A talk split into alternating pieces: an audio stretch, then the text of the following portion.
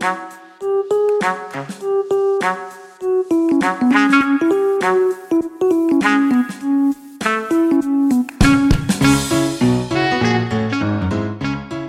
大家好，这边是 Social Bistro，我是最近要考一个葡萄酒检定考试的 Easy，笑屁笑。还没介绍就想，是不是没有人想问我这个是什么东西？OK fine，没有人想，没没人想了解。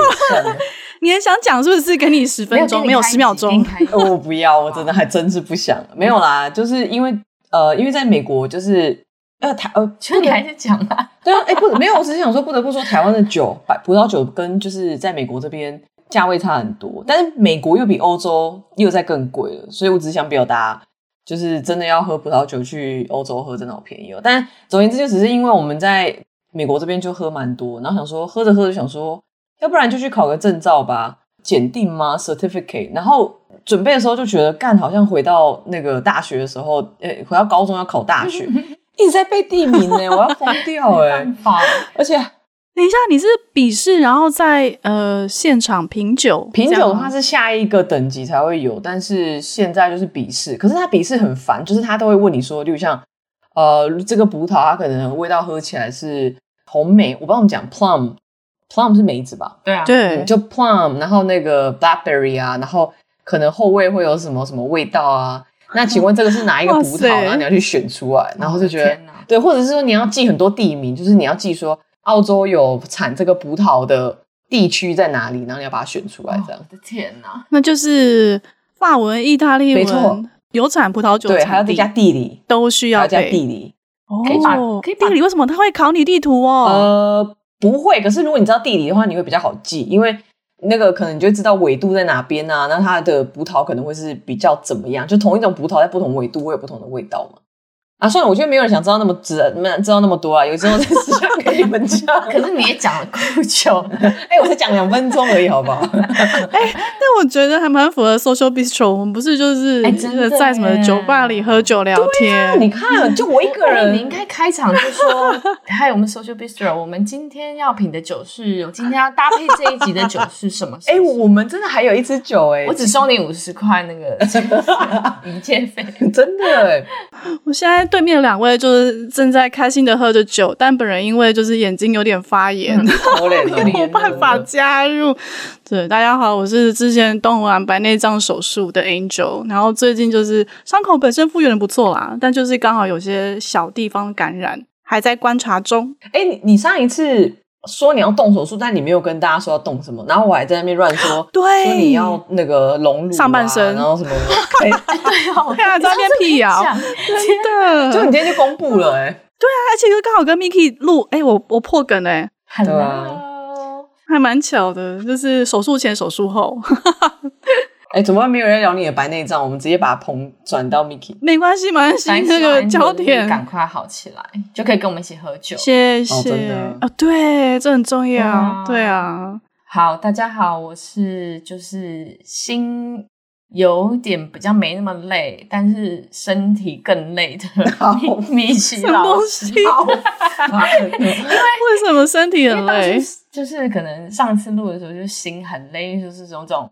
找不到我接下来的方向，然后现在是哎，好像找到我接下来的方向了，可是就变得要做事情好多，然后就变得体力上很累，可是心可能比较没有这么累，呃，好像了解，嗯、所以你就只能从心累跟体力累选一个。对，就是你，你不是也狮子座吗？你也可以理解啊，就是我们就永远都 永远都不会让自己闲下来，干真是累的。什么？这是狮子座特性吗？可、欸、是我觉得我有一点是吗？但我是处女座，我看就是有点劳碌命，就是。哎、欸，可是就你这种接下来的星座，所以应该就是有混合到，应该混合哦，有连贯性，然后、哦、有道理。欸、夏天出生的孩子，但是但是我的 partner 就也跟你一样是处女座，他整个人非常的松散呢。还胸无大志型啊！啊我觉得超超欣赏这种性格的，很 chill，、嗯、真的，这太太难得了。我真的觉得，我真的觉得你的 partner 可能要去查一下他的那个户口，就是你的爸爸妈妈是不是晚报搞错了？所以晚报晚报的话，他就会报错孩子。他可能是他先报下一个，他先报天平，他好像比较偏天秤座。对啊，所以对不对？他爸妈一定想说，我要我的孩子在这时候出生，他就先报了户口之后，报 然后才出生。你找时间跟他爸妈私底下问一下，不然妈妈不在了怎么办？好，那就问关录关录音，关录音，关录音，关录音，爸爸。这是什么？废话好多。今天的主题对，其实是要聊让 Miki 心很累的那个那个主题耶，怎么办？没关系，他快要不累了。对 对，没关系，我现在已经比较不累，所以可以聊，可以聊。来来来来来来，哦，对啊，就是我们今天这一集啊，就之所以会开自己，原因是因为，呃，我一开始知道 Miki 的职业的时候，就觉得，看好酷哦，因为你就觉得，你知道哦，Miki 现在是在一个学校当老师嘛。但是在学校当老师就没什么酷感啊，就是你知道很多人不是不是，你给我好好讲，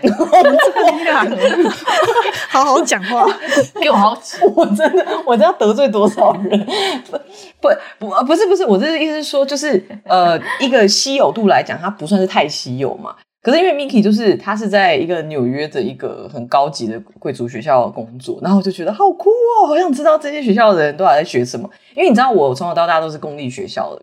那我偶尔听到就是私立学校的教育的方式，我就觉得哇，就是很像另外没有到另外一个世界，可是就是还是可以想象，可是就有点不太一样。可是 Miki 这个学校，他就是有时候他会在讲说他们学校在干嘛嘛，我就觉得哇，真的好酷，就是我好我好难想象，就是如果我从这个学校出来，我会变怎么样？就是在好的方面是好的方面，但我就觉得很酷很酷的。嗯，然后我就想说，哎、欸。那不然让 Miki 榨干他的剩余价值，就是 我好好讲话，真的，我就想说马上准备要拆麦了，走了，那自己就是录七分钟，因为我们刚刚已经讲好要录下一集的主题是什么、啊？哦，对哦，你逃不了，你之后再回来。对啊，反正总之一开始的发想是非常呃很很很浅啦，就只是想说哦这个东西很有趣，然后我觉得可以，就如果有机会的话可以聊一聊。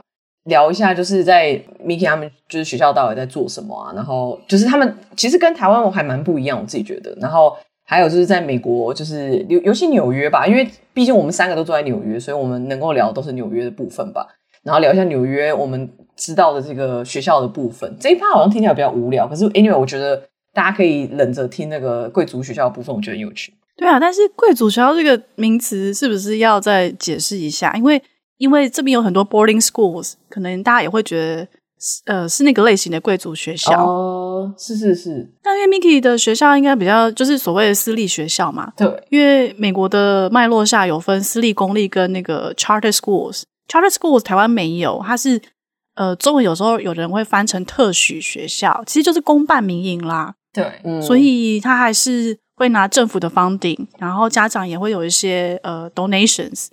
然后他也要符合政府的一些 regulations，对，就他可能也是有一些规定要照着公立学校的规定走，比如说可能课程一些方面的，可是他也有一定的自主权，就是说他不会说哦完全就要跟公立学校一样，所以其实这个这个就是有好有坏，就变成说就是要看每一个自己特许学校这种 charter school 他们怎么用什么样的方式经营，因为有可能就是自主权太强，然后可能。呃，就是没有一个 standard，没有一个标准，嗯，所以好跟坏有的时候很难去判定。哎、哦，那我有一个问题哦，就是大部分其实在，在就是呃纽约来说，纽约市来说，好，大部分其实还是公立跟私立比较多吧？对，可是 charter 现在也蛮多的，我真的对我还其实还没有去查过，真的去查过说，就是比例上面来讲，charter school 跟 private 和、哦、呃私立和公立学校的的比例是什么？其实说真的，我是今天才听到 charter school，所以我就是有一点，因为因为平常我们听到就是我的身边有小孩的家长们在聊的时候，大部分就是就聊两个，一个就是一的我们就上公立学校，不然我们就去上私立。嗯、然后公立学校在纽约市，就是你知道大家就是不是听那个什么 Gossip Girl 啊，看那个影集啊，他们不都在上东区吗？就是因为上东区那边的。公立学校的系统是很比较好一点的，就是纽约是只有几个地方的公立学校比较好，那边上东是一个嘛，对对上西是一区。嗯、然后我记得 Brooklyn 有吗？是不是在那个你那个也有啦？就像有一区那个公园那一区 Park Slope 其实就蛮好。在我们 Queens 这一区的话，是在 Forest Hill 嘛，就那边有很多犹太人之类的。嗯，所以其实没有很多地方，而且这些地方就是因为它是学区区，所以通常这些地方的住。呃，就是买房子会比较贵一点点，嗯嗯，对对，长岛也是啊，不过长岛就不算市区了，对，长长岛也不算市区嘛，长岛不了。所以公立学校，哈哈哈，所以公立学校想象其实也跟台湾也是有点像，就是你要看学区，嗯，对。如果学区好的话，公立学校本身其实也蛮不错，然后也会有很多家长想要搬过去。没错，对对啊。所以回到 Miki 的学校，我其实还蛮想知道，因为如果你是在私立学校的话，其实是家长去选择学校嘛。所以通常我猜想啦，我现在的概念感觉起来，就是通常会是社经地位比较好的人会去选择私立学校。哎，因为私立学校学费真的超贵的，一年要五万美金左右。而且五万美金是税后哦，各位听众，税后是什么意思呢？这边的税啊，如果你假设我随便抓一个平均，大概三十 percent 好了，你如果要税后五万块钱，你大概一年要个八万块左右吧，就是你要赚到八万块。啊，是吗？哎、欸，我真我真的超没概念的哎，你刚刚这样讲，我吓一跳。对啊，如果你是如果你是那个税是三十 percent 的话，等于是你赚的钱会打七折，所以你大概要八万八七五十六，就大概五万。六左右嘛，所以你大概要赚到这个。哦、对耶，也就是说，如果你的年薪只有十万块钱的话，你大概有八万块钱全部都丢在教育费里面，然后你剩下两万块可以用，所以就很恐怖啊。所以我只是想表达说，呃，因为呃私立学校真的非常贵，所以我可以想象中，就是呃，我我的想象之中，这个学校的组成应该，我我不我不是很想这样讲，但我猜非常的白跟非常的黄。嗯，可以这么说。其实我们学校大部分人都是那个混哦，真的，哦，嗯，对，哦，而且我们班，我们班，哎、欸，不是我们班，我们学校的种族比例其实亚洲人算是蛮多的，但很多其实我不太知道他们是怎么，因为很多都是混的，所以我不知道他们如果是混的话，到底是算白还是算黄哦，你懂吗？可是其实蛮多都是混的，嗯、可是混血儿的话。Biracial 的话，也大部分都是，比如说白人跟 Asian 对的混血，是这个意思吗？对对对，蛮多的，我觉得蛮多的。嗯，对啊，但是当然就是我们学校，因为我们学校也是主打就是反正就是三种语，所以除了英文以外呢，也有中文和西班牙文，所以西班牙裔的多，不是讲哎，该不讲西班牙裔，西班牙语系的种族的人蛮多的。嗯嗯嗯嗯嗯。你所谓的三种语言是说，他们在课程的设计方面就会让学生有三种语言的课可以选吗？呃，不是，是你入学的时候，其实你家长就会决定，我的孩子他要除了英文以外，他要是中文的，还是他要学的是西班牙文的。如果他选择是中文的话呢，他就是一个孩子会有两间教室，他可能星期一的那个教室全部各种科目都是用英文上。哦，然后他星期二，对，然后他星期二就是会去另外一个教室，然后整天都是用中文上的课，这叫进入式教学。嗯，所以他就是一整天，所有他听到的都会是那个他选他爸爸妈妈选择的那个语系，就让他要他选的那个语系。你不觉得很酷吗？嗯、我觉得很棒哎、欸，我觉得蛮羡慕的、欸，我觉得超酷的。嗯，而且他们说，就是语言这种东西，就是越小开始学越好。对，因为等于就是你就是有点。就像小小孩子，他们其实学语，他们就是模仿嘛，从模仿开始。嗯，所以他们学东西，他们只要听到啊，然后这样看到，这样要有的用的时候，他们其实进步超级快，嗯、比我们大人都会快超级多。嗯，可以想象、嗯。那可以问大概师生比例是多少吗？比如说一般大概几个学生？一般大概是十五到十八左右。哦，好棒哦，对啊，对，私校特色应该就是小班制吧？对啊，也要看有的学校，我觉得，我觉得私立学校大部分应该是一个班不会超过二十个人，大概左右。对，嗯，只是我们学校老师会比较辛苦，就是变成一般来说，一个学校你一个班导，你就是带一个班嘛。可是在我们学校，你就变你要带两个班，一个、哦、一个导师，因为你如果是这个班的中文老师，然后明天会是另外一个班来，所以你一个老师会有两个班级这样。哦，嗯，嗯就是老师 as 劳工并没有比较受惠，但是学生本身是嗯蛮被照顾的，应该这样讲，资源很多，资源比较多。资源对，没错。嗯嗯嗯嗯。但感觉这个欧那个 workload 跟台湾差不多啊，如果一般大概如果两班加起来差不多三十几个、四十个左右的话，其实差不多。其实如果这样讲的话，这边应该还比较少一点吧，因为它不是一次都教。哦，对。可是台湾的话，可能是一次你就是要面对这么多学生。哦，嗯，也是也是，还是有点差别，因为你给学生的注意力就会不一样。嗯，因为你一个人没办法照顾一次一次照顾这么多个人。嗯嗯。但我觉得那个双语就是直接这样教学真的很赞的，因为如果你是一个科目是用英文，一个科目用中文的话，你可能那个科目的中英你就要你就你可能只知道英文怎么讲，你不知道中文，然后。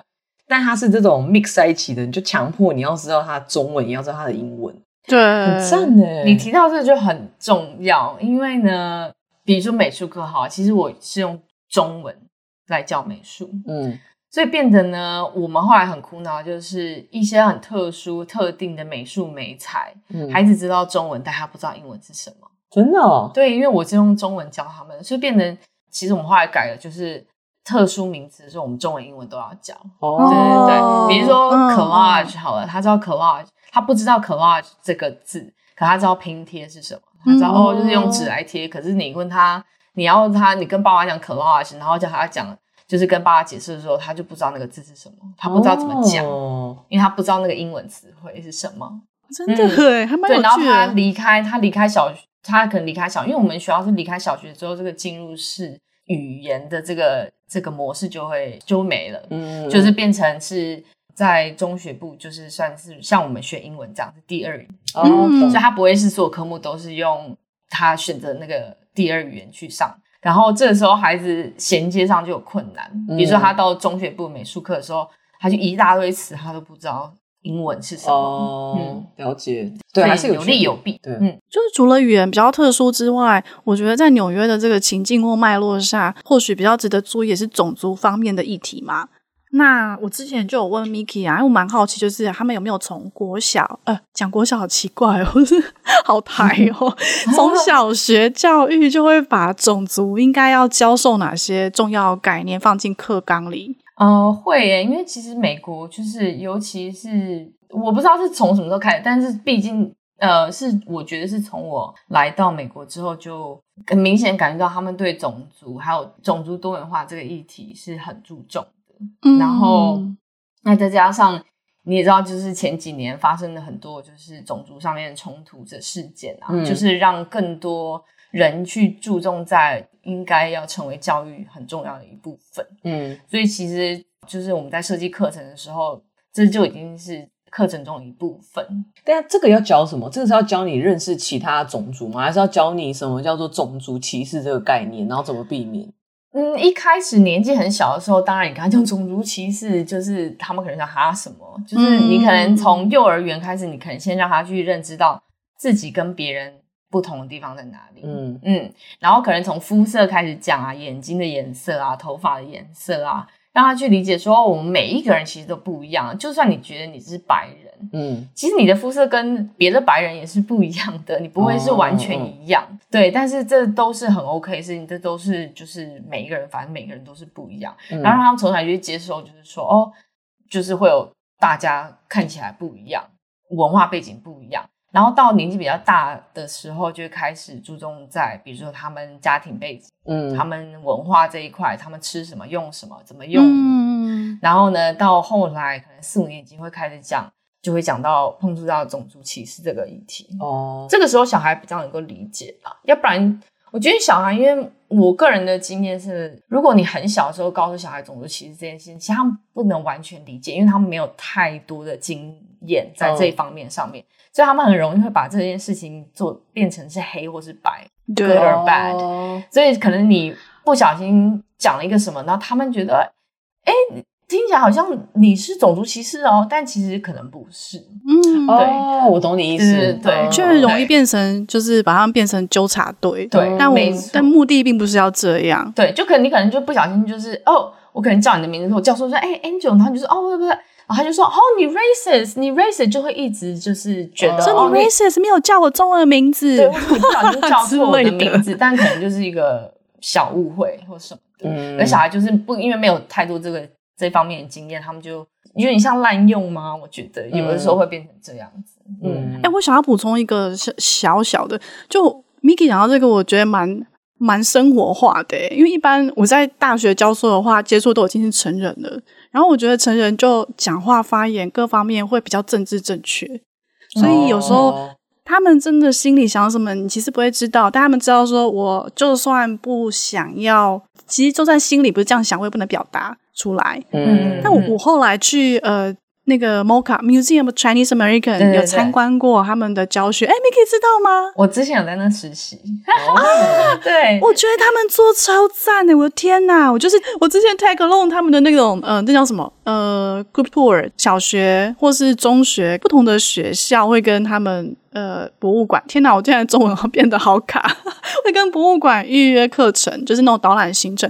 然后我觉得他们很强，同样一批志工，可是面对不同年级的小学生的时候，比如说你三四年级跟五六年级，甚至在中学的程度，你要讲的东西完全不能一样啊。嗯，那我就发现他们对小孩讲的，比如说三四年级那个年纪的小孩，你有办法直接谈种族歧视。那你要怎么介绍？嗯嗯。嗯，他们就是发一些比较简单的 materials，然后是跟博物馆里面的收藏相关的，然后从很简单的问题开始去引导，比如说从什么叫做刻板印象。那刻板印象可以比较是性别的，也可以是种族的嘛，会各方面的，然后引导小学生去讨论什么是种族刻板印象，嗯、类似像这样，然后最后再带到博物馆本身的收藏，哎，觉得超强的耶！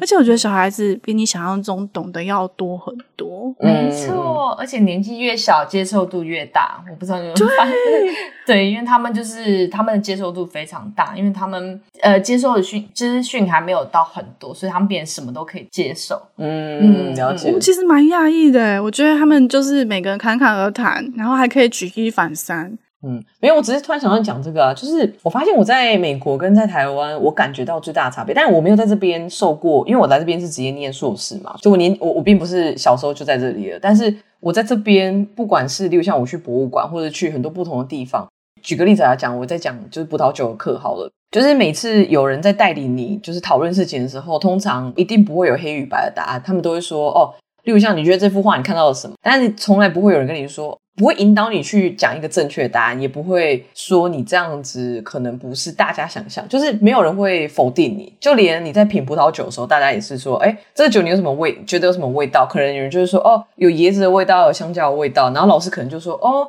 这个味道比较少人会这样描述，但是、嗯、呃，就是 OK，就是这边有人说那个香蕉，那还没有别人有别的意见，嗯，那我就觉得在这边就是可以很好的，会让你觉得很舒服，你不会有一种你好像一定要讲一个对的东西，嗯、我觉得这个是蛮好的。那你笔试还是要过啊？你笔试还是有正确答案，品酒是没有。呃、对，呃，品酒，呃，对啦，但品酒还是有一个大方向的答案，但是细微的部分你可能有一个空间，一个 flexibility，、哦、但是，嗯、对，还是有一个，嗯、对，你总不能把白酒讲的像红酒的味道吧？对不对？所以，哦、我懂，对啊，对，刚刚 Easy Easy 刚刚讲的这个，其实我就是觉得，哦，好有感触，就很想要多讲，因为美国其实现在推的就是 DEI。Diversity, equity，还有 inclusion，就你认知到每一个人的不同，嗯，然后你怎么样包容所有的人，嗯、然后呢，就是认知到别人不同，然后没有说哦，用你的既定的刻板印象去看待别人，认为别人应该也是要这么想，嗯，那这个又、嗯、对，所以 DEI 就是 DEI 这个就会跟情社会情绪学习管理又结合在，就是所以其实之后可能会常常听到 DESL 这个，就是 DEI-SEL。哎，social emotional learning，因为呢，嗯、种族歧视这件事情，你从每一个人不同这件事情去讲的时候，还有平等跟包容这件事情去讲的时候，当你受到不平等待遇的时候，你会产生很多的情绪，嗯，还有，然后这个时候你要怎么去认知到自己的情绪，然后怎么样感受到？因为就像一直一样说，如果那个老师跟你说不对哦，你这答案是错的，嗯，就你这样讲不对，嗯嗯、你就会这人觉得。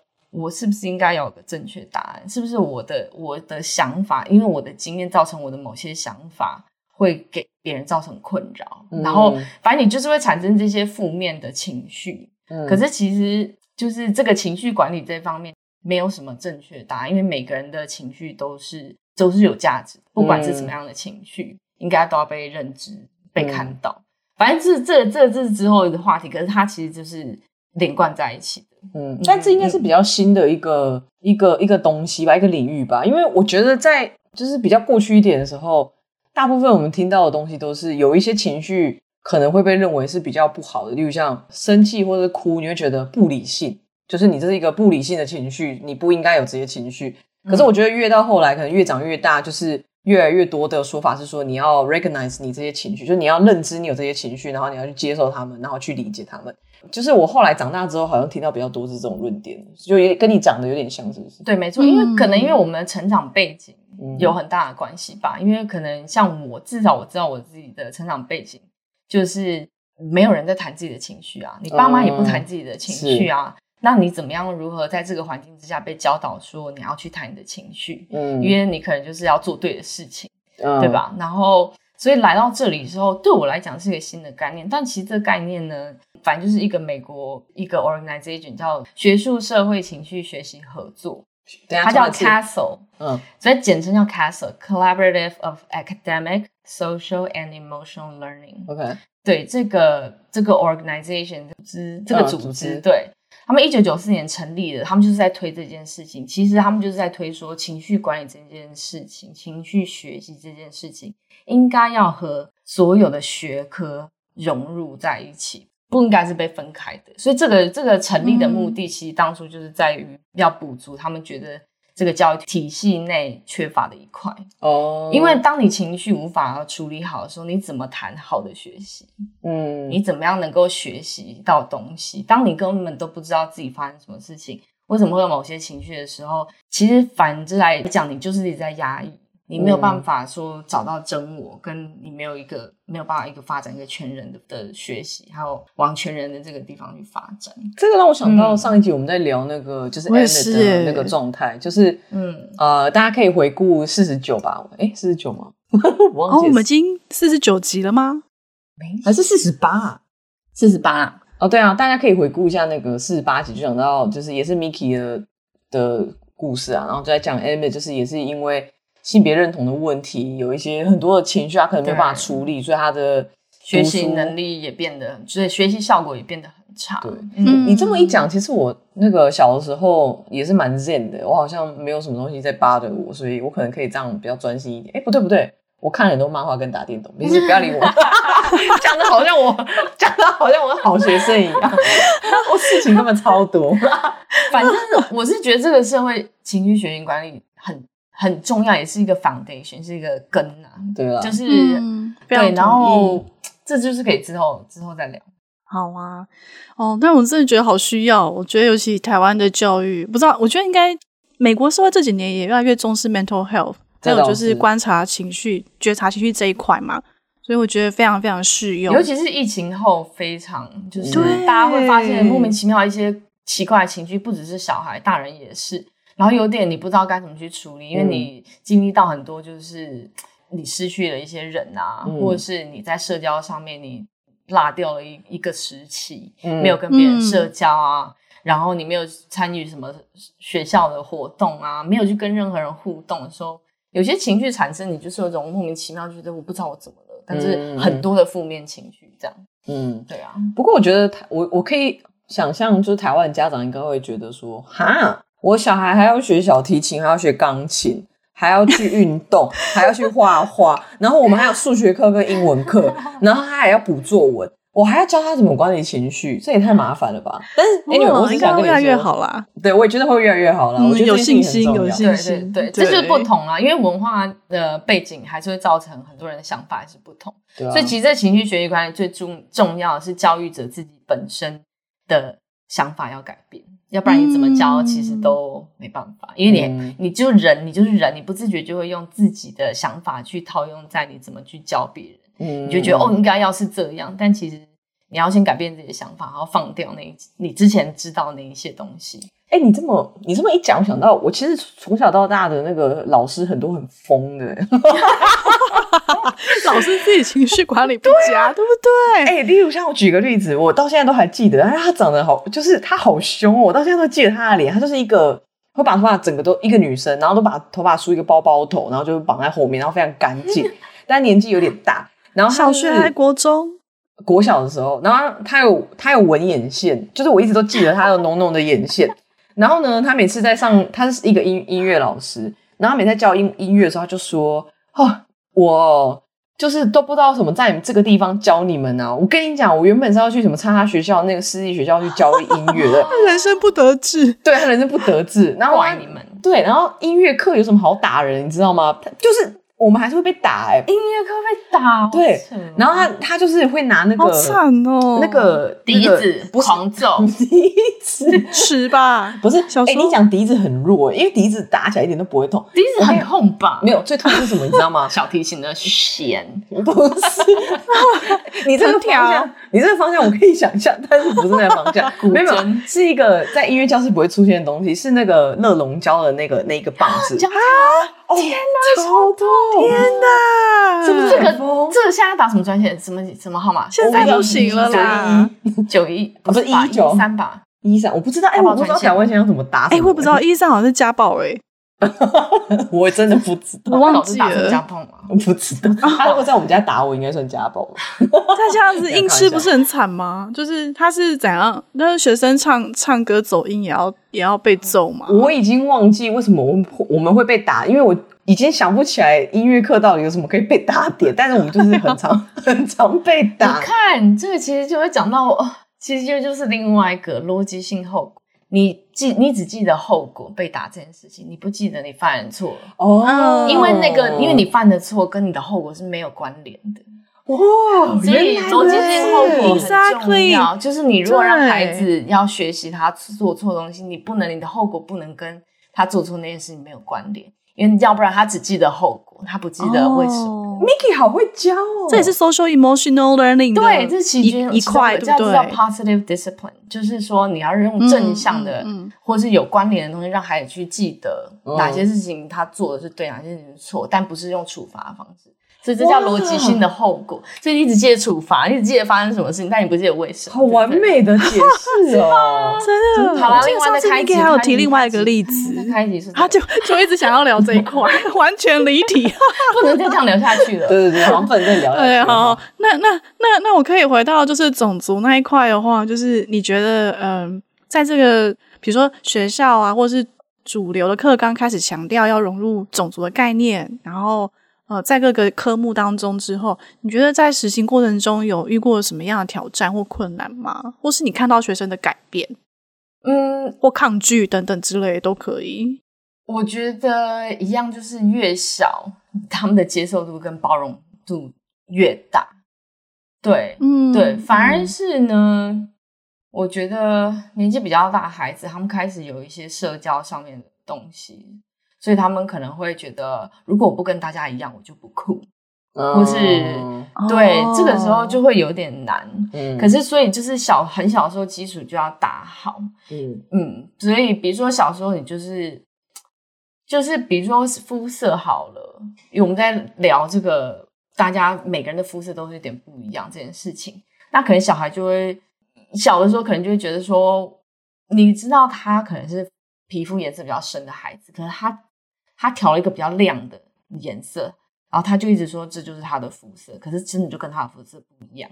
有这种路线？有，可是呢？哦，我相信有。对，可是这个事前的引导就很重要。如果你没有引导，然后你就让他开始做这件事情的时候，他可能就觉得我都跟大家不一样，为什么大家全部摆在一起，就我的很黑？嗯，然后他就会硬要把它调亮。嗯嗯嗯嗯、可是你如果事先引导。跟他们说，因为有一本书还蛮不错，我忘记记得忘记叫什么了，《The Color of Us》还是什么的，他就是把每个颜色都变成食物，什么焦糖啊、坚果啊和那类的巧克力啊，其实小孩就会，他们不会再说你的比较深，你的比较亮，你的比较白，然后什么，他们就会说我的是巧克力，然后就说我的是很，我的是杏仁，什么什么的，对，这个时候孩子。比较容易去接受，因为巧克力或什么那是他们喜欢的食物。哎，好聪明哦！就每个都很独特，而且没有高下之分。没错，对对对对对。然后比较比较难的就是，孩子比较大的时候会不把它当做一件严肃的事情，因为虽然我们教的时候不想要以太严肃的方式去让孩子说：“哦，你如果不可以讲这个，你如果讲这就怎样怎样，就种族歧视或怎样怎样的时候。”你会以小比较以轻松的方式让他们去理解，让他们了解。可是只有小孩，他们年纪比较大，他们就是觉得好玩或者酷，他们有时候会讲一些言论，嗯、或是呃，比如说他们会模仿 TikTok，然后讲一些就是那种中国那种 TikTok 的那种人，看他们就是他们可能是白人或者别的种族的小孩，他们去模仿那个口音去讲的时候，你你可能觉得大家可能其他人觉得他觉得很好笑，但是其实一定会有某部分的孩子觉得不舒服，嗯，这件事情，嗯，那这个时候就是有点难去，嗯、就是有点难去，哎，要去怎么讲，就是跟他们说哦，这是会让人不舒服的事情，嗯嗯，因为他们就觉得哇，就是我是觉得好玩呐、啊，这样，嗯，就是越来越难让他们去知道说这个会让人家很不舒服。我可以想象哎、欸，嗯、我觉得如果是我小时候的话，我应该就是那个超级白目的那个人，我觉得这很好笑啊，为什么不行？然后长大之后想说，看我小时候也太 jerk 了。对，因为他们可能就觉得他们很容易产生的的想法就是这又没什么。对啊，就是觉得你干嘛？这又没什么。可是，哎、欸，这很有什么啊？就是你只要让人家觉得不舒服，你就应该要听这样。我曾经也是那个死小孩。那、嗯、我觉得的确这个线很难，就是也在他们很小的时候，不想用一种太严肃是非对错的方式去教导，可是又在他们慢慢成长过程当中，必须要适时的告诉他们说：“哦，虽然你是开玩笑，可是有些人听了会不舒服。嗯”就是我觉得那个线永远都是非常的微妙，而且就。很难拿捏，没错，嗯、这是另外话题，就是科技其实科技还有 technology 这件事情会造成很多不可抗拒的因素，因为他们你不知道孩子看到什么，或是接收到怎么样的讯息，嗯，然后他们可能觉得这只是好玩而已，嗯、但他们不知道其实背后有别的意义，或是有别的让人伤人的，you know，就是行为在后面，这样，嗯嗯嗯。嗯嗯。嗯哎，那我觉得我们我们现在先跳跳呃跳脱一下那个种族，因为我觉得种族跟台湾的脉络稍微比较远一点点。可是我想要回到，就是因为你在你在那个私立学校是教美术嘛，嗯，然后之前 Miki 跟我讲说他们学校在做的 project，然后我就觉得好酷哦。我可以先讲一个大概，就是然后你可以补充一些细节。就那时候 Miki 跟我讲说，我们就讲美术课好了。我小的时候美术课是什么呢？我小时候美术课就是。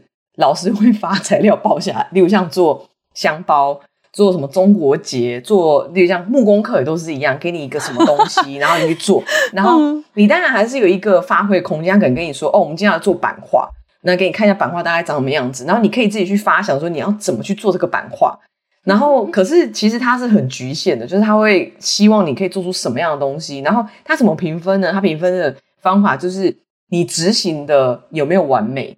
就是我今天要你做出这个东西，你有没有比例都是对的，还是你哪边比较多？嗯、可是我那时候在听 Miki 讲的时候，我就觉得好赞，因为他那时候我我觉得你可能会忘记你那时候跟我讲那个 project，但那个 project 真的超酷。我我我讲给 Angel 听，就是他那时候就跟我说，他们在做一个 project，就是小朋友自己去发想说，呃，反正我们期末就是你们要用那个有点像是布袋戏，就做那种就是手掌可以操控的娃娃。然后去拍弄成一个影片还是什么的，然后故事人物这也太难了吧？跟那个角色所有的东西都要自己生成，就故事要生成一个一个人生一个吗？一个组哦，一组一组，对对对，还是好难哦。然后你还要去去设，然后你要自己去做那个布偶，学习结束之后把这个东西完成，你不觉得很酷吗？这这几年级，这我觉得太难了。三年级，你竟然记得？我的天！因为就是太 mind blowing 了。这九岁吧？呃，三年级九岁吗？哎，七八九，八八八九岁，八九岁差不多。天哪，很酷，你不觉得吗？这个其实花很多时间，嗯，因为其实我相信，你知道学校的艺术教育跟博物馆、美术馆艺术教育不同，就是博博物馆、美术馆教育是短暂，是体验、经验式的，嗯，但在学校的艺术教育是你。真的要有艺术创作这个部分，嗯，不是只是体验而已。你真的要学某些技能，所以像三年级这个，其实这个这真的花好久时间了。我的天哪！因为呢，这一个这个布偶的本身呢，做成就是它它的头跟手都是用陶土做的，哦，所以它也不是那种自己会干的陶土，你要经过烧窑，所以孩子也要体会到这个陶土它在窑里面会产生变化，嗯，然后会变成硬。然后你出来以后要怎么用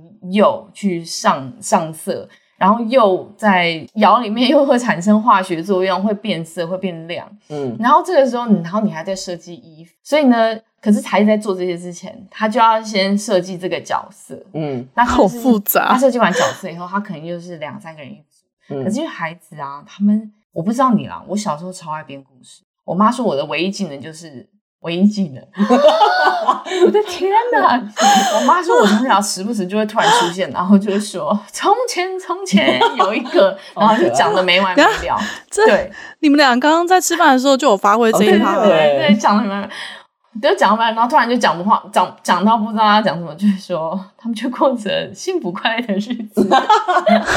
可是小孩就是，尤其三年级，我我们学校注重的是说故事这一块，嗯，因为你要想象力、创造力，然后还有语言表达能力的时候，你就是要用故事来讲，嗯、然后又好玩又有趣。所以他们就是几个孩子会一起去发展出一个故事，这、嗯、对他们来讲其实真的不难。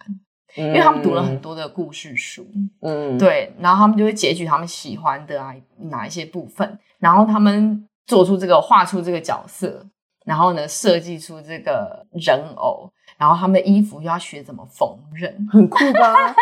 哎呀，这个是一学期还是一学年的课？没有一学年，大概三个月，三个月，大概一学期，差不多，对对对，两三个月，很酷。然后最后呢，其实最重要的就是我们。学校教育、学校艺术教育到最后要有个反思，不是做完哎、做完拜拜结束，嗯、你就要开始回想反思。我做这个，我为什么要做这个？我的故事是关于什么？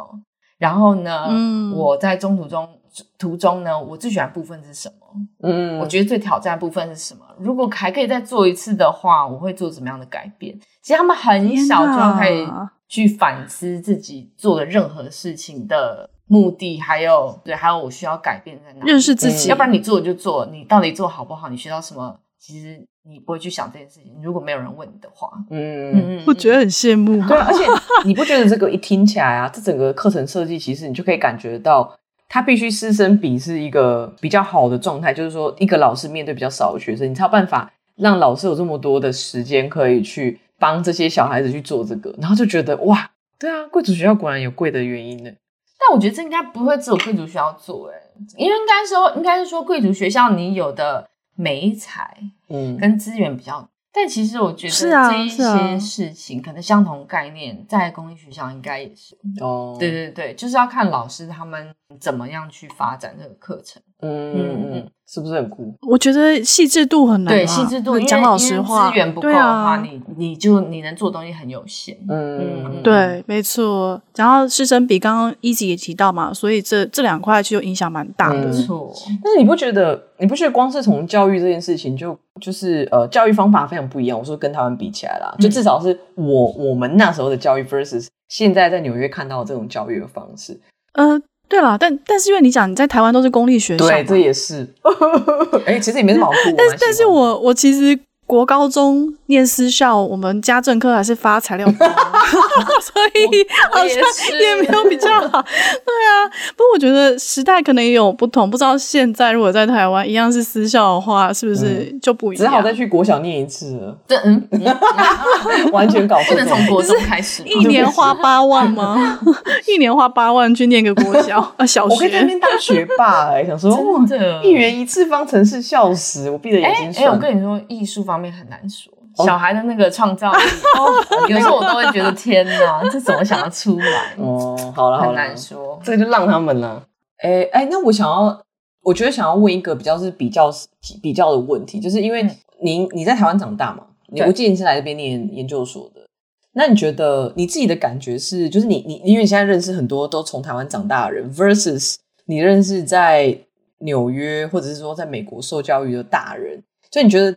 长大之后，你觉得因为教育方式的不同，真的有差到非常的多吗？其实我觉得应该是说地区的不同哦。怎么说？因为我觉得美国很大，所以纽约是特别一个城市，它跟别的州是没有办法相比的。哦，嗯、说的也是。对对，所以如果只是拿纽约跟台湾比的话，呃，我觉得国际孩子的国际观跟比如说像种族跟多元性这件事情，他们比较。在台湾孩子可能很难理解，嗯，因为他们就觉得哈什么东西，嗯，就是外国人好可怕，要说英文。可是他们可能没有就觉得哦，他们可能就觉得哦，皮肤颜色很深的人看起来好可怕，就是那一些概念，也不是说哦他们故意要这样，可是他们没有接触到这一类的人的时候，嗯、很容易会被刻板印象，或是他们看到的东西，或是别人告诉他们的东西所影响。那反而在纽约的孩子，因为他们接触到的人种就是比较多，嗯、所以他们可能就知道哦，其实这没有什么，这就是很一般，应该就是大家都是在一起，就是可以一起相处，然后没有问题，然后他们也比较会知道哦，你的家庭背景跟我家庭背景就是不一样，我们的长大环境，嗯、我们呃吃的东西，或是我们的文化背景那里不一样。可是我觉得台湾可能毕，嗯，是以我的经验来讲的话。我其实来美国前，我并不觉得我理了解到任何别的，了解到很多什么别的种族他们怎么样生活方式，或者他们的故事，我其实都我也是都不是很理解，或者是说没有那个动力去关心这件事情。对对，嗯嗯。而且我觉得那种书本上的了解，跟你真正生活经验，呃。生活透过生活啊、相处啊各方面来的了解还是不一样。对，没错。不过我是觉得这一块我自己的感觉是，因为呃，我有跟就是台湾的长大的人共事，也有跟就是在这边长大的人共事。我自己最最大的嗯心得是，我认为因为美国教育比较少会有对错，或者是你应该要 follow 某一个方式去思考，所以我觉得他们就很勇敢的可以，例如像我们在开会的时候。呃，问说有没有什么什么想法，然后美国人就会疯狂讲。其实不止美国人啊，嗯、我觉得蛮多非亚裔的人都蛮愿意去讲的。然后，嗯、呃，我觉得有时候你会觉得这些东西一开始的时候会觉得这些东西不是他们在讲说想说这东西不是很显而易见吗？为什么要特别讲出来？嗯，可是因为因为你不讲，别人也不知道你知道，所以到最后呢，就是亚亚裔族群其实很容易就会变得说好像呃，在一个团体里面非常不突出，嗯、没有声音，对，然后没有声音。所以我觉得我也是花了一段时间在这边工作一阵子，去理解说，哦，我应该要适时的去，即便你觉得这件事情真的大家都知道，嗯，可是你还是要去讲这个东西，嗯、然后你要哦，这超不要害怕，就是你不要害怕，你觉得你讲的是错的，嗯、因为就是没有对跟错，这很这这真的很难，而且其实我不久前，然后前几天才被问到这个问题，他的问题是说。呃，他是做一个，反正就是也是做这种多元性种族文化的一个一个这样一个管理者嘛。他就问我说：“Miki，你怎么从你自己本身的经验、成长的经验，呃的这件事情去这件事情影响到你的教学？”嗯嗯，嗯。然后我就想了一下，我就想说：“哈，我还想说什么意思？”我就问他问了两三次，就是一直希望他可以再给我。就是一点比较明确的方向，然后后来我就是他后来就解释了一下，就是我因为我出生背景不一样嘛，嗯，我怎么样从我自己跟嗯，就是多元性这一块去发展，嗯嗯嗯、就是我从我的背景跟我长大环境来说，我怎么样用我的经验运用在我的教学上面，嗯，然后我就想到，其实你看美国。因为不是说美国，就是其实西方文化就是鼓励你就是要讲多表现多讲。对。然后我是说，可是我成长背景来讲，我我们的教育是沉默式经历，多讲多错。对对。然后我说，所以我运用在我教学方面上面，就是我其实特别会去关注那些不太说话的孩子哦，嗯，或是他们这也很重要啊，或是他们就是默默在做自己的事情的孩子。嗯因为这不代表他们没有想法，因为我后来其实来这里久以后，发现其实我们的想法有时候比不要讲比较好，其实我们的想法有时候是很很有逻辑性，也很有很有结构式的。我们其实讲出来的时候是很快就会成定局，因为我们是有很逻辑的在想事情，然后我们一次讲出来的时候，别人就会讲哦。可是当我们没有讲的时候，别人就觉得我们好像没有想法。对，但其实对其实，在教育这一块很很重要的是，你能不能去让这个孩子。他认知到，我就算不讲话，我的想法还是可以有人去想要知道，嗯嗯，或者是来关心我，或者我可以用别的方法，不用讲的方式，让你知道，对，我其实是可以去执行。你想我做的事情，或者我是有想法的，或是他也不需要等到想的很完整的时候再讲。对，对，就是也许在我们文化里面会觉得说，我想的还不够完整，逻辑哪边还缺了一块，所以我先选择不要讲，好像要到某个百分之九十的，我觉得讲比较保险。嗯、对，嗯。但我觉得这边的鼓励就是，反正你就是讲，先先讲，先先赢。或者是说，你就边想边讲也没有关系。不过这个我觉得啊，就是嗯，我也想讲另外一个另外一个角度的的思考，就是其实我是觉得这件事情，就每一个特质都有它的好跟它的不好。就像是我觉得在西方或者是说非亚裔的这种教学方式，很鼓励你去讲你的想法。可是呢，它的坏处是什么？就是它的好处就是刚刚讲的嘛，就是大家就知道说，哦，原来你对这件事情是有想法，你想法是这个。那坏处就是呢，有时候他们真的很烦，你知道吗？我就想说，shut up，就 是这个太无聊，你不要住嘴。你看，这么发出声音只是想要刷存在感。你觉得被西方文化人听到会怎么样想呢？听到马上立马关掉，这什么 bullshit channel？什么 bullshit podcast？我们我们讲中文，他们听不懂。竟然在说我我只是为了刷存在感发言，就是很多公司很多这种，然后你就会觉得，好，这就是一个简单的 discussion，就是 like。OK，每个人都要发表自己的意见，然后每个人意见都差不多，然后每个人意见都是莫名其妙。然后想说，你、这个都很简单，就觉得可不可以？我们可不可以跳下一题？我没有得到任何帮助，就觉得好烦哦。所以我觉得，我觉得就是站在不同的角度，或者说，例如像你是一个，你是一个 manager，然后你今天呢，你有一个很好的想法，说我今天就把这件事情就是要这样做下去，然后你也觉得这件事情没有问题，你已经斟酌好的 OK，然后呢，你的底下人就开始说。哦，这东西我觉得怎样怎样怎样怎样，然后就是这边意见一大堆，就 瞎了，就是给我做就对。所以我只想表达说，我并没有我自己，就是目前在这边待着，就是不管念书啊、工作也好，我的感觉就是说，我们受到的教育呢，虽然感觉有点压迫，有一点点就是大家都是面向一样的事情，有一点不愿意讲很多的东西，但是我们通常执行力都非常的好，因为这是我们受到的教育。另外一边的人呢，嗯、他们可能执行力没有那么好，但他们会讲很多东西。我觉得都各有优缺，就是我想表达的是说，并不是说我完全觉得说，哦，现在这种教育，美式这种教育是非常非常好，我只推崇这个，并没有，我是觉得也有它的 坏处。嗯、总而言之就是这样，反正我我同事也不会听我的 podcast，没关系啊。对，反正我可以理解，就是因为我们希望改变这样的想法，就是说，哦，不是只是说而已，其实你表达可以透过很多种方法。对对对，对，对，你可以直接做出来，然后给他们看，然后让他们知道，哦，是这样。然后也不需要用真的一定要讲讲讲，因为我觉得 public speaking 是一个就是在公众前面讲话是一个技能，是，是，对我来讲其实是蛮难的。对，嗯，而且你有没有觉得像这种这种 culture，就是你一定要讲讲出你自己想法的 culture，其实是很压抑一些，很容易压迫一些内向的人。因为其实现在很多人都在讨论这件事情嘛，就是说外向好像被 overrated。就是就是我没有，我是外向的人，不好意思。对，我说就是你要就是就是外向。啊，你说我压迫别人，但我只想表达就是，anyway，我只是想表达，没有没有什么哪一个比较好，哪个不好，都有各各自有优缺了。没错，对。然后教育的重点就是两边都会要看到，是哇，这么会说，没错。因为就不然 diversity 要干嘛？你就是要看见每个不一样独特课题啊。对啊，老师多辛苦！嗯、不要再说什么我们放假放一堆什么什么。哎、欸，你们放假真的好多哎、欸！可恶，很需要好吗？他脑子都被榨干了。他每次都跟我说，呃，我要回台湾。我说，哦，你要回去两个礼拜。他说没有，回去什么三个月啊，两个月。我说，哇操，你也回太久了吧？好充电啊，好爽啊！那你觉得做这工作前后，你觉得你对于老师这个角色的看法有改变吗？我觉得有哎、欸，真的哦。对，就是变成其实你你不是一个尽量不要是一个只是上对下的关系，你要跟孩子合作，哦、对，你要让跟他们合作，然后你要听取他们，就是那叫什么？孔子说什么？呃，因材施教。我想说，父是什么？父父子子，君君臣臣吗？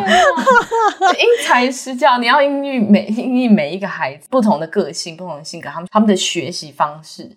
你要跟他们讨论，希望他们可以用他们最好的学习方式去学，对吧？嗯、不是只是说哦，我这样让你教，你就是这样给我这样做。嗯、然后这个时候对他们其实就没有很大的帮助。但老师真的就是会加倍的累，对啊，超级累。这听起来很容易 burn out，就是对，所以我们才需要寒暑假。对，你不要在那边。没有，我们还需要白酒跟红酒，对，没错。所以我才需要，对，所以我才需要烤葡萄酒。对对对，对啊。我其实对于两位，因为我们刚刚吃饭的时候有闲聊，两位未来都有备孕怀胎的打算。对，嗯，对，所以我其实蛮好奇，就是如果自己未来有小孩的话，会想要送进呃像 Miki 这样任教的学校就读吗？这样的私校，我们刚刚其实优缺点或是利弊讲蛮多嘛，就是在资源很多，但当然就是钱的部分 负担也比较大。嗯嗯嗯嗯，但是如果就对啊，比如说刚刚美术这一块，其实小孩子从小可以被 expose 到的那种可能性是差异很大的。我觉得我先讲好了，就是、嗯、呃，我觉得这一块这一题其实是我一直在跟我的 partner，其实我跟 Mickey 有讨论过这件事情。就是我们想的事情有两个，有两个面向，应该说有两个角度。第一个是哪里，台湾还是纽约？第二个是呃什么样的教育，是公立还是私立？那因为我从小到大都是从公立出来的嘛，所以我其实不觉得，我觉得其实台湾的公立教育是在我的环境底下是蛮好的。就是我觉得我从小到大没有什么太大的问题，我学习也都 OK 这样。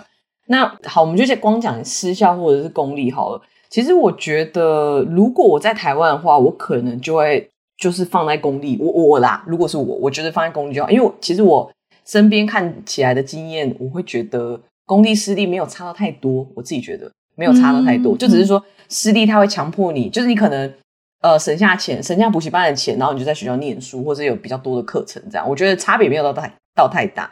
但如果在纽约的话，我我觉得我可能会因为太贵，因为毕竟一年要五六万，我可能不会选私立，而且。我有一方面也会焦虑于说，因为我我除了认识 Miki 以外，我有听到其他就是在私校当老师的人，他们就是可能讲一些例子，会让我觉得哇，这些学生就是我很难想象我的小孩在这个，我不知道我要怎么给他资源，让他可以跟这些这些人交往。就例如像可能他的同学可能都是有私人飞机的啊，或者说在 Hampton 都有房子啊。哦、你的意思是这样？哦，对对对，就是我觉得，当然这些东西。对，你已经长大，你都知道这些东西不是 necessary，你也知道这东西就只是一个 add on，让你的人生好一点。你不一定一定要需要这个。可是你当你还是小孩子的阶段的时候，你看到你身边的人跟你差这么多，就可能大家都在讨论说、oh. 啊，我们暑假要去 Hampton，我们暑假要去呃什么瑞士，我们要搭飞机去什么什么。然后呢，与其同时，我的小孩可能说哦，我就搭 Amherst。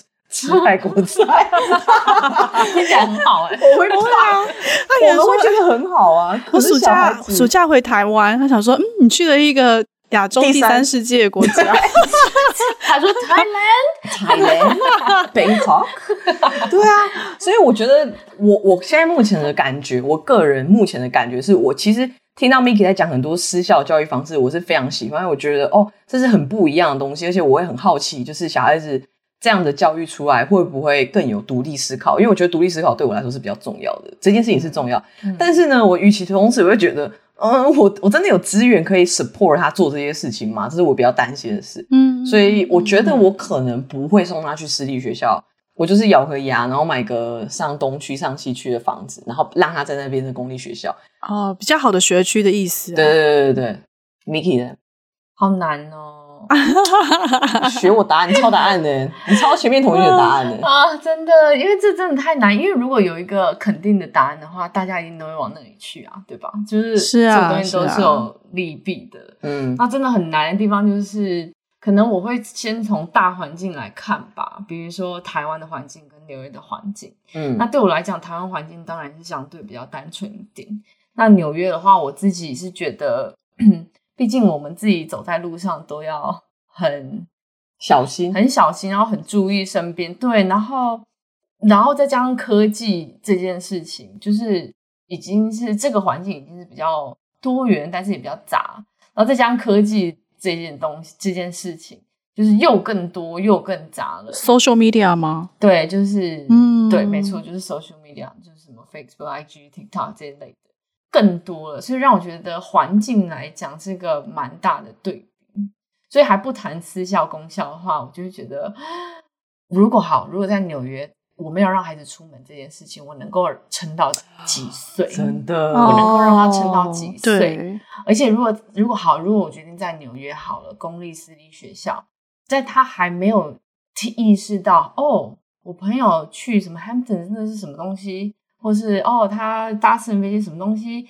那个之前我可以把他送去私校，如果有比较好的资源、比较好的环境，就是可以比较舒服，或是也离家近或之类的，反正各种因素，我是可以把他送到私校。可是当他到一个年龄，他开始意识到他自己跟别人不同的时候，哎、嗯欸，你又抄答案的同学，而且这时候情绪管理就很重要，他产生很多他没有办法叙述的一些情绪，嗯、对，然后他就会开始觉得自信心的的的问题，对啊，或是他社交上面的问题，嗯、他发现他跟别人不一样啦，没错，然后他可能可能又开始问你，可能开始烦你，可能开始学习就没有办法专注在学习上面，就种种问题，你就会觉得啊、哦，那我可能也不能。一直让他在这个私校读，可能就要转到公校。那这时候就要想，那我的环境里有好的公立学校吗？对啊，嗯，而且长大以后，你就不能让他关在家里了，他要出门啊。那他出门会遇到怎么样的人？嗯、我怎么知道？路上对对，有的没的人，然后谁会跟他讲什么？我怎么知道呢？对啊，家长责任真的很大哎、欸。这样想想哦，想起来的话，没错，嗯、就只能尽力啦。就是我觉得，其实我后来其实想想，就是。可以想一点，但也不需要完全都规划好，因为你永远不知道事情会发展到，对，事情会发展到哪里。没错，没错。对，可是我个人是觉得，小时候我的话，我是不介意在纽约，但大一点，我可能就会想要带回台湾。小时候哦，不介意，不介意在纽约。对，小时候我是不介意在纽约。哦，对，理解。可是大一点，我可能会希望他回台湾。了解。觉得比较环境比较单纯一点。比较单纯一点啦，然后步调比较缓一点，而且我觉得台湾很多教育是在开始起步了，只是没有这么普遍。嗯嗯，对，但我我个人是觉得我是可以接受那些我不需要跟普罗我的孩子跟普台湾普罗大众的孩子在学科上面的竞争，我是可以接受的。我好像也可以，对对对，哦，我可以接受。嗯，我现在是这样讲啦，呃，记得今天日期四月二七，二零二三年，我开了这个 九点三十二分。我我现在要拍一张照，以后你孩子那边的时候，我就说就是你妈妈，对，他以前就是这样讲，就是这样子的。你妈的嘴骗人的鬼啊！呃，我刚刚就 Miki 讲完之后，我突然想到一件事情，就是我觉得我们刚刚忘记讲一个东西，就是我们现在讲的年纪其实是偏比较小的。因为其实，在高等教育一点，就是例如像大学到研究所的时候，其实很多比较好排名的学校，大部分都是私立学校，就跟台湾有点不太一样。所以美国，哦、对，对对对，所以说，如果我的小孩子之后是真的有机会可以进一些，就是美国这边比较好的私立学校，例如像 Ivy League，其实基本上都是就是常春藤系列的学校，几乎全全部吧，应该是全部都是私立学校，所以。这个又是另外一件事，但我觉得我们主要讲的都是一些可能比较学前的，可能国小教育，对对对对，我只是要补这块而已。嗯嗯，因为我们今天聊的是义务教育嘛。哦，对对对，但我就怕就是你知道，anyway，我不想要 confusion 这样子。补一个很有趣的点，我觉得呃，我觉得这个是我目前的想法，就是如果以后我的小孩啊，他是一个就是很正常、很普通，就是介在就他能力只是在中间的这种小孩子的话，我就会把他。就是送到台湾，或者是就是我的小孩，除非他超级聪明，不然我应该都会把他放到可能就是以台湾为主。我觉得啊，目前我是这样想。然后呢，那个如果他真的很聪明的话，我可能才会把他在美国就是多受一些就是教育，就基 基础教育。为什么呢？因为我觉得美国的教育其实是非常自由的，自由的好处就是在于你要得到所有的资源，你都很好拿到。你不想要，你想要摆烂，想要就是什么都不做，你也可以都不要做，就是你可以几乎可以变成这个样子。但台湾会有一个 bare minimum，就是你必须要做到什么样的程度，你才可以过这件事情。这样，所以我就觉得，如果小孩呢，如果就是一个他就是一个小废物的话，我可能就把他送回台湾。他很小的时候，你不会知道啊。你说这么说也是哦。对，而且这就这就谈到，其实每个孩子其实都有自己的性格这件事情。哦、对啊，因为。因为我后来当老师以后，最大的看法就对家庭的看法的改变，其实就是以前你们应该都常听到，如果看到一个小孩就是在那边疯狂大吼大叫的时候，你就会想说：“我真想知道他爸妈长什么样子。”嗯，就是那个感觉，或者我真想知道他爸妈怎么教他的。但后来我其实当老师这么多年以后，我就知道，其实这跟爸妈没有。完全绝对的关系，嗯、对，因为孩子本身自己有自己的个性，嗯、那当然家庭教育、学校教育就是也是占了很大的就是部分。可是其实有时候你也看到父母就是尽了他们的全力，但孩子本人性格就是这样的时候，你就真的没办法，嗯、没救了。对，不会到没救的，你就是要找方法，就是要不停的去尝试不同的方法。嗯，没错。我觉得就是不要预设小孩会怎样。因为通常我们都长得跟爸妈想的不一样，这倒是、哦、真的，真的也是、欸，啊、你说的很好，没错，嗯，真的。对啊，那我们今天真的很谢谢 Miki 来上节目。我没想到录的过程比想象中严肃诶。对啊，我以为会很好笑诶。你看，对啊，完蛋了！我跟你讲，就是老师上身，然后 就很认真的聊教育，真的。我们其实列超多问题给 Miki，但最后大概只 cover 了三分之一吧。对啊，对啊，三分之一到二分之一左右。你就知道 Miki 多话痨了，一直要讲话。我就看你怎么讲。你也是啊，狮子座的两位狮子座。哎、欸，怎么怪狮子座？有很多狮子座的听众会骂你。怎么跟我们贴标签呢？好啊，那我们其实今天就是有点贪心，什么都想要聊一点，所以就是想要 cover Miki 学校本身的特色啊，私校的特色，然后美术教育这一块，然后还有 Miki 呃，身为一个教育工作者、老师这个角色的话，又会是什么样，面临什么样的难题，然后什么样的想法？嗯、对啊，所以就什么都拉一拉杂聊一些，然后也聊到学生本身，啊、呃，比如说幼儿对于学习的过程啊，还有。我们刚刚其实最有兴趣的，希望之后还有机会做成一个主题耶，叫做 social emotional learning。真的，我觉得那可以做一整。对，我我自己也超有兴趣的。没错，因为我现在目前想要做的就是如何把社会情绪学习跟艺术教育结合这一块。嗯，所以如果大家有兴趣，虽然我才刚开始做，也可以来 follow 一下我的 Mickey Art Ed，有 Instagram 和。等下再讲一次，Mickey Art Ed，就是 M I K I Art。A R T，嗯，ed，ed 就是 education，就是 E D。哦，嗯，我们会把那个 Instagram 的账号放在资讯栏，可以吗？也可以啊，嗯。嗯，虽然就更新，我很努力一个星期更新一次，然后对，希望就是慢慢累积咯。嗯，我我觉得应该是比我们更新速度快了。不会不会不会，怎么说这个丧气话？不要说这种丧气话，真的是。我们前阵子真的太，这不是一个放空了。对，真的。好的好的，那今天今天就谢谢大家收听啦，希望还喜欢。谢谢谢谢，拜拜，拜拜。